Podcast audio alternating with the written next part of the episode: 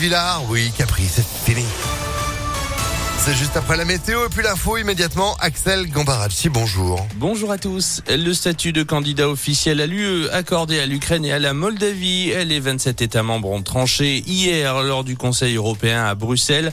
Pas de procédure accélérée. En revanche, le processus pourrait prendre plusieurs années. Aujourd'hui marque le début d'un long voyage que nous allons parcourir ensemble, a déclaré le président ukrainien Volodymyr Zelensky.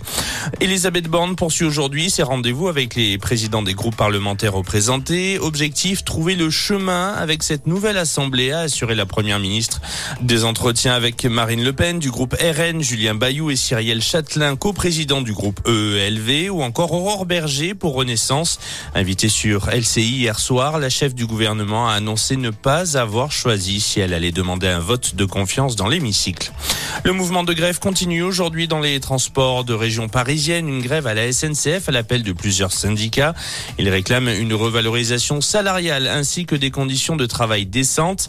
Le trafic va également être perturbé dans les RER à l'occasion de la finale de Top 14 au Stade de France. Pour savoir si votre train circule ou non, rendez-vous sur l'application SNCF. 2,3 milliards d'euros par an, c'est la somme que devrait investir la France face au changement climatique.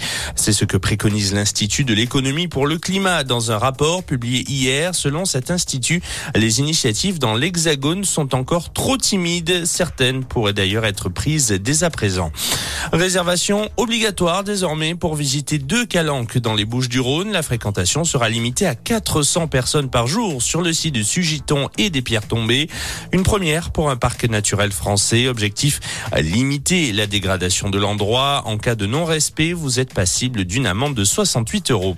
Et on termine par un mot de basket. Un Français de plus en NBA, Ousmane Dieng rejoint la Ligue nord-américaine. Le Lot-et-Garonnais a été choisi cette nuit en 11e position lors de la cérémonie de la draft. Il jouera pour le Thunder d'Oklahoma City.